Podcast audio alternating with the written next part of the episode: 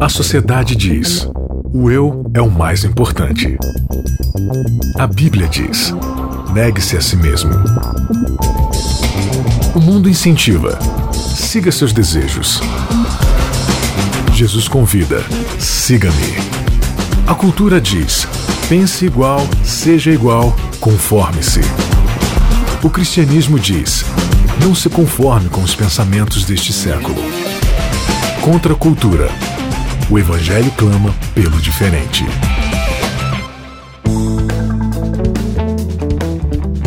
Último episódio do Contra a Cultura, dessa série aí, O Chamado da Igreja. Você esteve com a gente curtindo, teve aí compartilhando, teve aí estudando, teve aí é, participando com a gente dessa série inédita, especial aqui. Esse é o podcast oficial do Código Aberto, o programa é, que estuda a Bíblia diferente com a juventude na TV Novo Tempo. Você sempre está com a gente aí através do novotempo.com barra Contra Cultura. Você pode assistir aí, ouvir todos os outros episódios e a gente está lá no podcast também, lá no iTunes.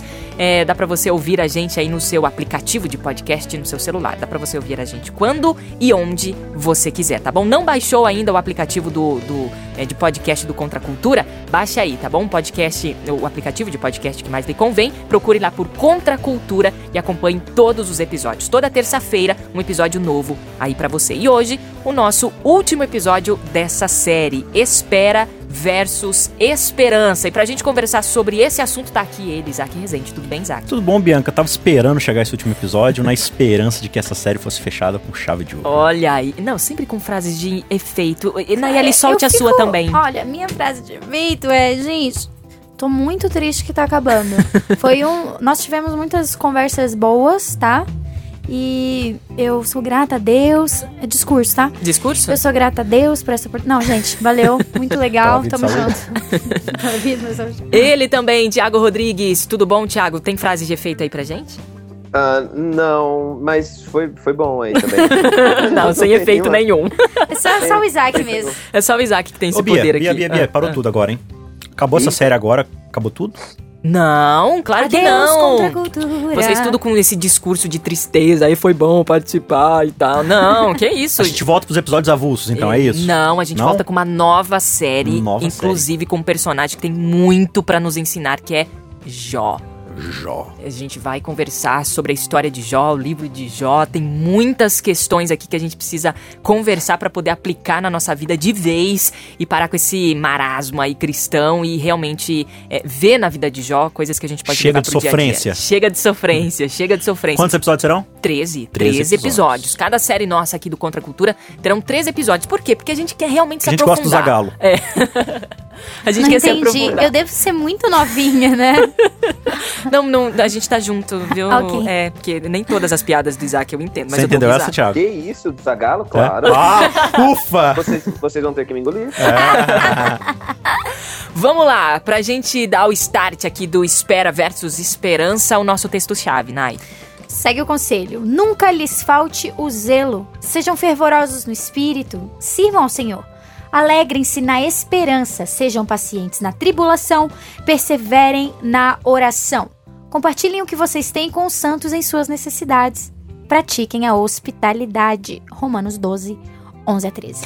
O título dessa nossa, desse nosso episódio é Esperança versus Espera. Por quê? Porque eh, eu acho que já é legal logo de início a gente diferenciar o que é esperança do que é espera, né? Inclusive, Paulo Freire, ele coloca, né, um texto muito bacana que eu encontrei esses dias, eu achei que fez muito sentido.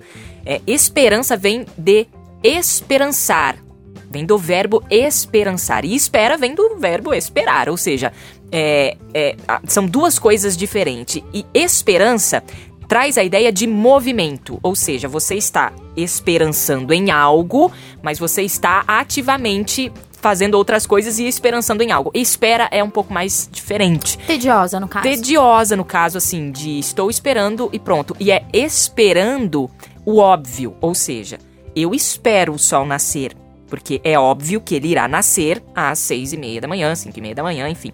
Ou aí não sei se você mora na Suécia talvez ele nasça bem mais tarde.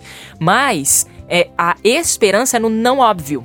Por isso que nós cristãos discípulos nós esperamos Aliás, nós temos esperança na volta de Jesus. Nós não esperamos a volta de Jesus. Aí você fala, nossa, mas não é óbvio a volta de Jesus? E aí, é óbvio a volta de Jesus? Olha que interessante dentro dessa perspectiva aí. Trazer um pouquinho a história do Adventismo. Talvez você que esteja ouvindo não é Adventista, mas só para a gente ilustrar aqui, porque é algo muito claro para nós.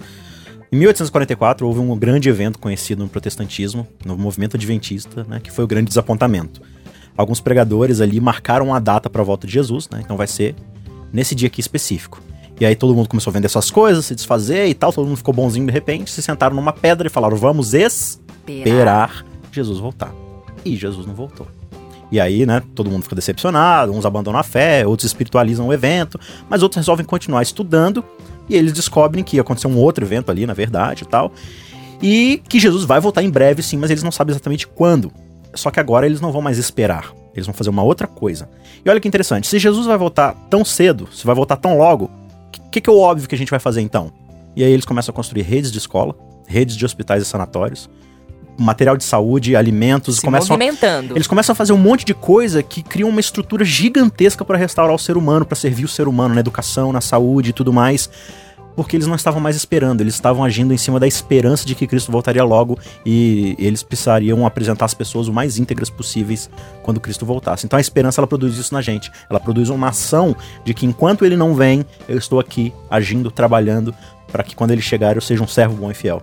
Não, não seria se acomodar, né, Tiago? Ou seria? Ou tem gente que tá se acomodando na esperança aí da volta de Jesus?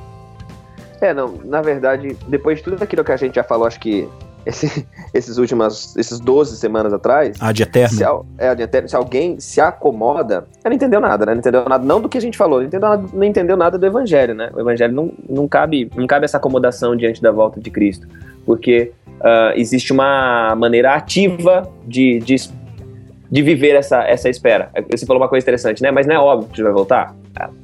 Depois de compreender a palavra, é óbvio que ele vai voltar. Mas tem uma, uma coisa importante que a gente tem em mente é o seguinte, que nos foi revelado o evento. O Uhum. tempo do evento não foi revelado. Então, enquanto o tempo do evento não chega, pela certeza do evento, a gente trabalha para que o máximo de gente participe desse evento quando no tempo ainda não revelado ele acontecer. Ficou confuso, né? não, mas deu pra, deu pra pegar, deu pra pegar a ideia.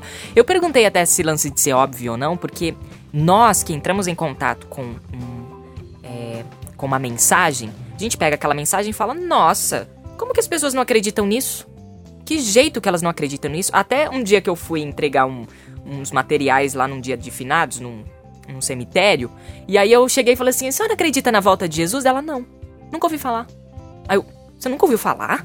Gente. Não, eu. Não, que isso? Eu falei, meu Deus, tem pessoas que não sabem. E tem pessoas que não leram essa mensagem, não entraram em contato com essa mensagem. Daí eu comecei a falar assim: opa, o negócio não é tão óbvio assim. Tipo, tem gente que acredita e tem gente que não acredita, entendeu? Não, não, não faz sentido pra ela.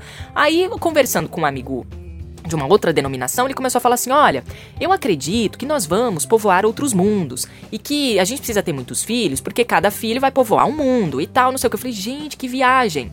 Aí eu olhei pra mim e falei assim: opa, mas eu acredito que vai vir um Salvador, vai vir um Deus aqui nesta terra, vai levar os santos para o céu, nós vamos viver mil anos com ele lá, depois ele vai transformar essa terra e a gente vai viver eternamente nessa terra transformada. Que loucura. Que Um loucura! Que loucura isso! Então é óbvio? Não, não é tão óbvio assim. Por isso que entra a fé.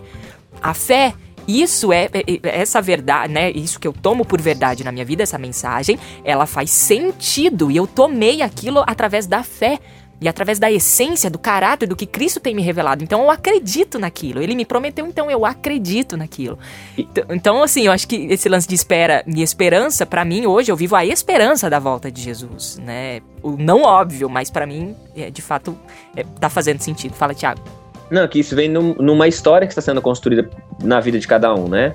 Eu estou a gente está construindo uma história com Deus onde coisas que aparentemente coisas aparentemente absurdas ou olhadas de forma isolada são absurdas, mas dentro desse dessa história que Deus está escrevendo, dentro dessa história que eu estou permitindo ele escre- ele escrever através de mim e em mim, essas coisas vão fazendo sentido. Ah, da mesma maneira como, por exemplo, o seu colega que diz o seguinte: ah, não, eu creio que os. Não, eu tenho que ter filhos para eles habitarem em outro planeta. Ele tem uma história sendo contada que faz com que esse- isso que para você é absurdo faça sentido. Então, assim, a volta de Jesus faz sentido para quem está tendo uma história com ele. Uhum. Ver Cristo voltar, aguardar Cristo voltar, faz sentido para quem? Para quem está vivendo uma história. E essa, talvez, quando a gente pensa de pregar a volta de Jesus, talvez o nosso maior negócio não é só pregar a volta de Jesus, é pregar a necessidade que, as pessoas, que, que existe de que Jesus comece a contar uma história e as pessoas comecem a ter Jesus vivendo a história deles, para que a volta de Jesus faça sentido na existência delas. Agora, em, em relação à volta de Jesus, é, tem algumas questões aqui que às vezes a gente fica com dúvida e tal. É, a, a, gente tem o poder de apressar a volta de Jesus? Como é que é isso? Hum, como que é isso? Em Isaac, como que é? é, como que é? e aí? Uh, a gente tem esse, esse o próprio Pedro fala sobre apressar, né?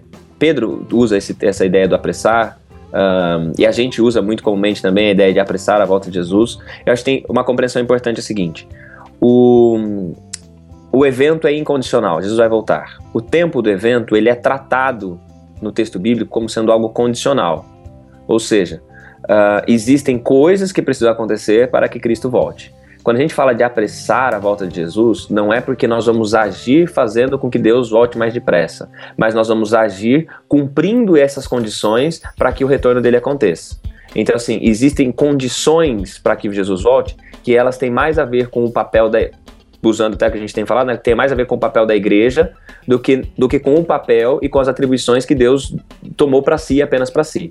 Então, o que a gente precisa entender é que é, é, o apressar a volta de Jesus não tem a ver com a gente ficar orando para Jesus voltar logo. Ficar postando na, nas redes sociais Jesus volta logo. Você tem crê, digite amém. Fato. Oi? Você crê? Digite amém. É, não tem a ver com, não tem a ver com isso. Tem a ver com a gente entender que existem condições que nós precisamos começar a nos movimentar para que as condições sejam mais rapidamente cumpridas. Muito bem. A, a, o nosso guia de estudo também, ele, ele fala sobre a missão da igreja no tempo do fim.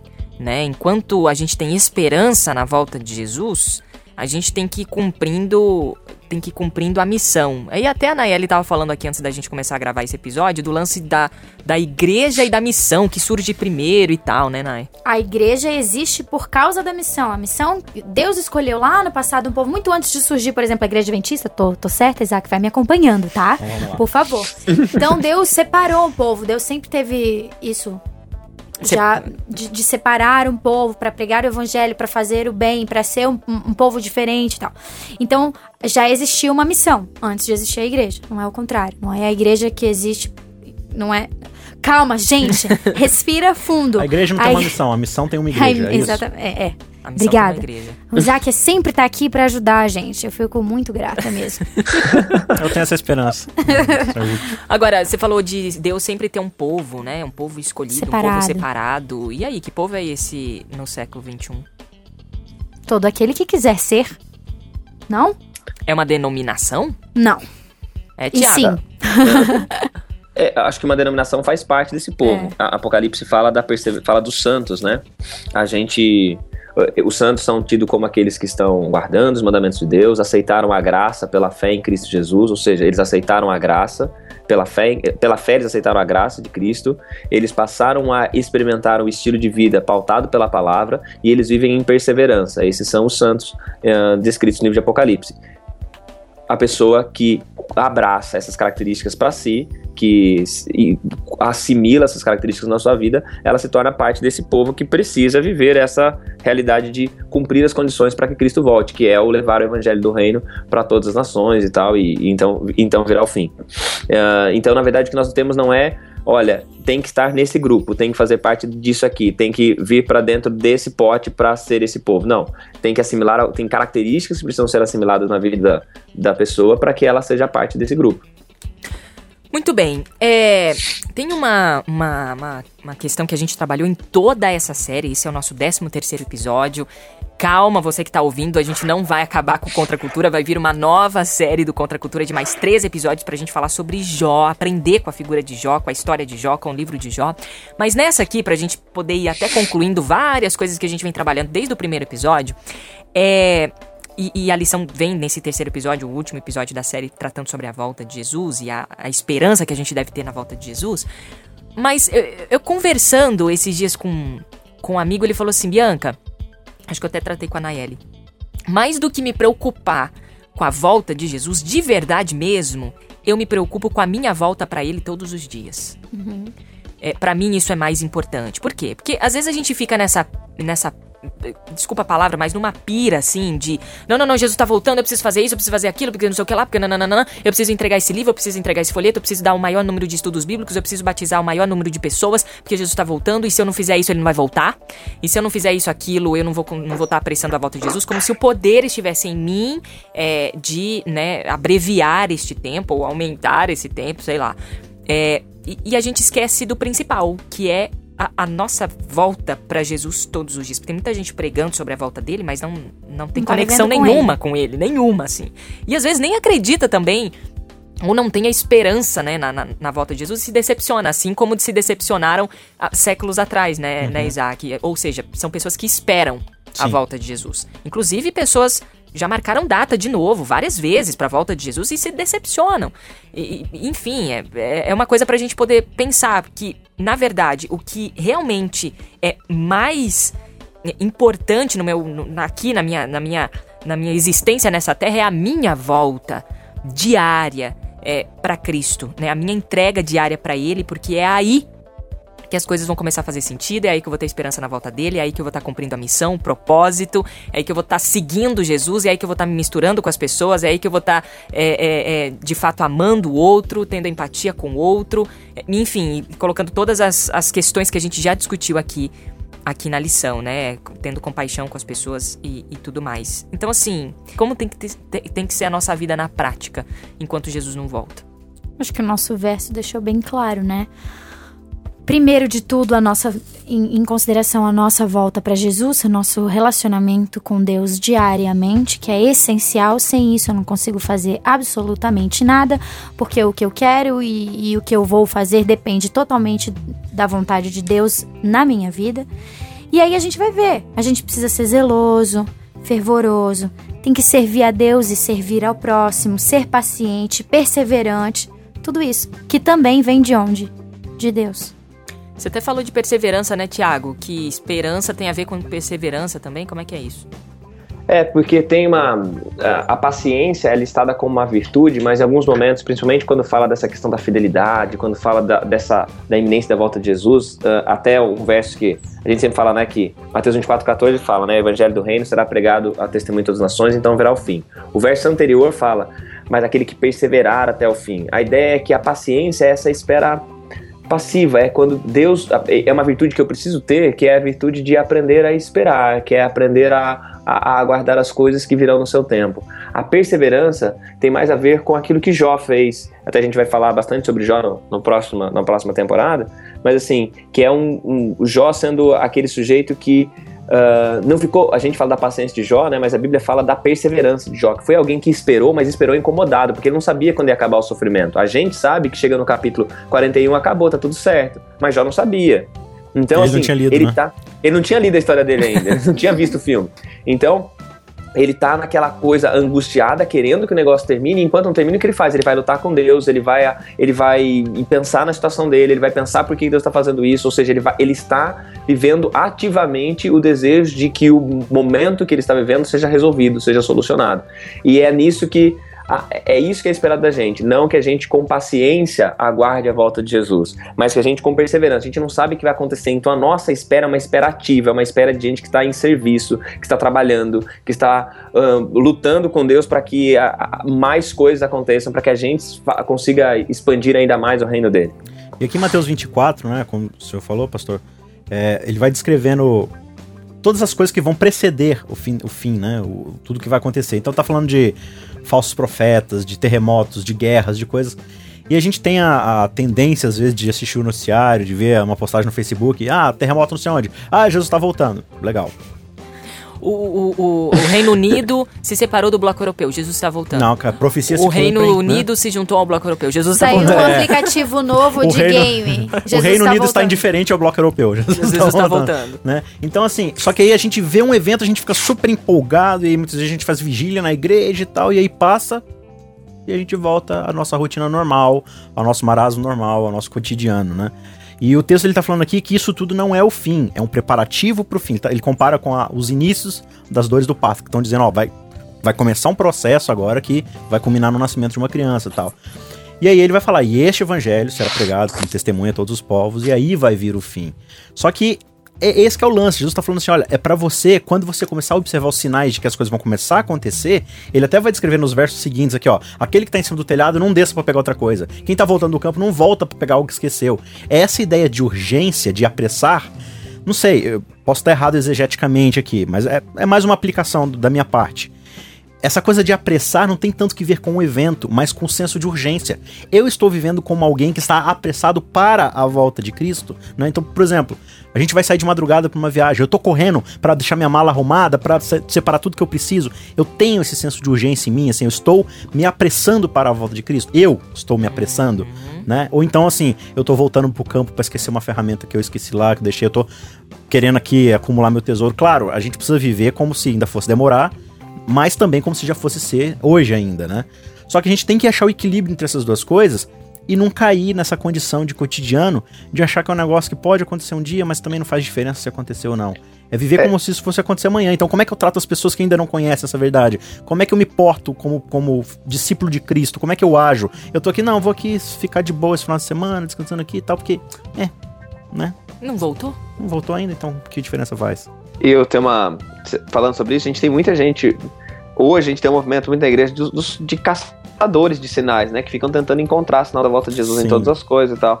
E quando a gente olha para a palavra, os sinais mais evidentes da volta de Jesus, aqueles sinais assim que ajudam a gente bem a entender. Eu, eu acho duas, duas coisas que eu, que eu quero falar é a seguinte: o, o, uma dos sinais mais contundentes da volta de Jesus tem a ver com, o, com a vida da igreja.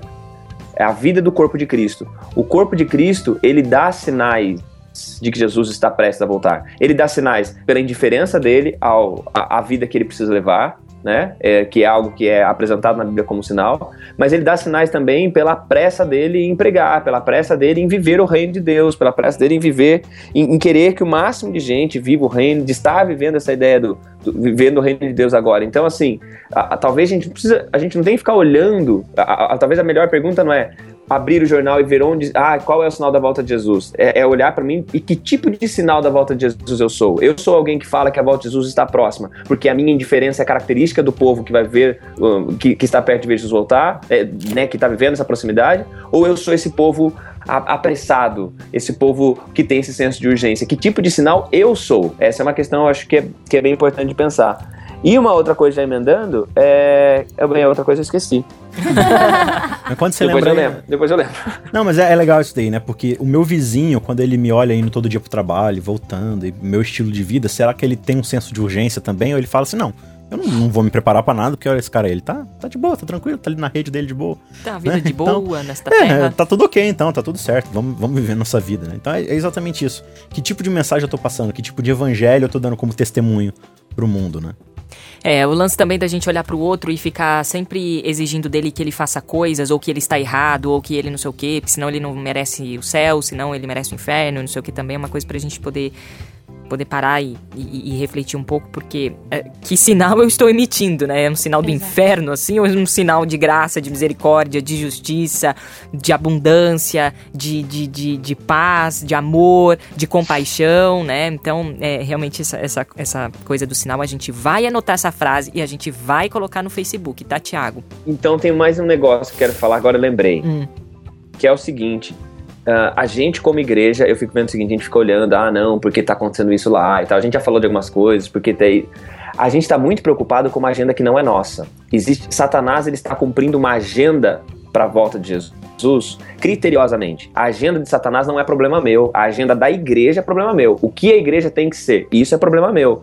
Como Satanás está se alinhando para a volta de Jesus, isso é problema dele, das forças do mal, isso não é problema meu. Saber que ele está fazendo isso é óbvio que ele está, porque ele sabe das coisas e ele é muito criterioso em se organizar para o fim. Agora, o problema é que é uma igreja tão preocupada com a, agenda, com a agenda de Satanás e ela está esquecendo da agenda dela. Ela tem uma agenda, a gente, como igreja, a gente tem uma agenda que é muito mais importante do que simplesmente ficar discernindo os movimentos do inimigo. É, o meu reavamento ele tá, tá atrelado ao quê? A piedade de Cristo ou ao movimento de uma figura religiosa que eu considero Babilônia? É. A que, que eu atrelo o meu reavamento? É essa que é a pergunta que a gente precisa fazer. A gente tá. A, a volta de Cristo é, é, algo que ele vai fazer, né? Não tem a ver com nenhuma outra coisa. É ele. Então é a ele que eu tenho que buscar cada dia, é, é a ele que eu tenho que me entregar a cada dia, e é o estilo de vida dele que eu tenho que me preocupar em emular na minha vida. Essa foi a série O Chamado da Igreja. Fechamos aqui o 13 terceiro episódio e na semana que vem outra série inédita pra gente falar sobre Jó, pra gente aprender com a figura de Jó. Muita coisa legal aqui pra gente conversar, pra gente discutir, pra gente compartilhar com você e você compartilhar com a gente também, tá bom? O Contra Cultura tem site novotempo.com/barra Contracultura. Lá você pode ouvir todos os episódios, deixar ali sua pergunta, o seu comentário e também a gente é, é podcast. Aliás, o Contra Cultura é podcast do Código Aberto, que é o, o programa da TV Novo Tempo que estuda a Bíblia aí de um jeito bem diferente, tá bom? Então, baixe aí o app de podcast no seu celular, procure por Contra Cultura e acompanhe a gente aí onde você quiser e a hora que você quiser. Gente, até a próxima temporada, então, que até. já começa na semana que vem. Tiago, até lá. Até lá, amigos. Isaac, até semana que vem. Até lá, gente. Valeu, Nai. Tchau, tchau. Obrigada, gente. Valeu a parceria de sempre. A gente se encontra na semana que vem. Contra Cultura. O Evangelho clama pelo diferente.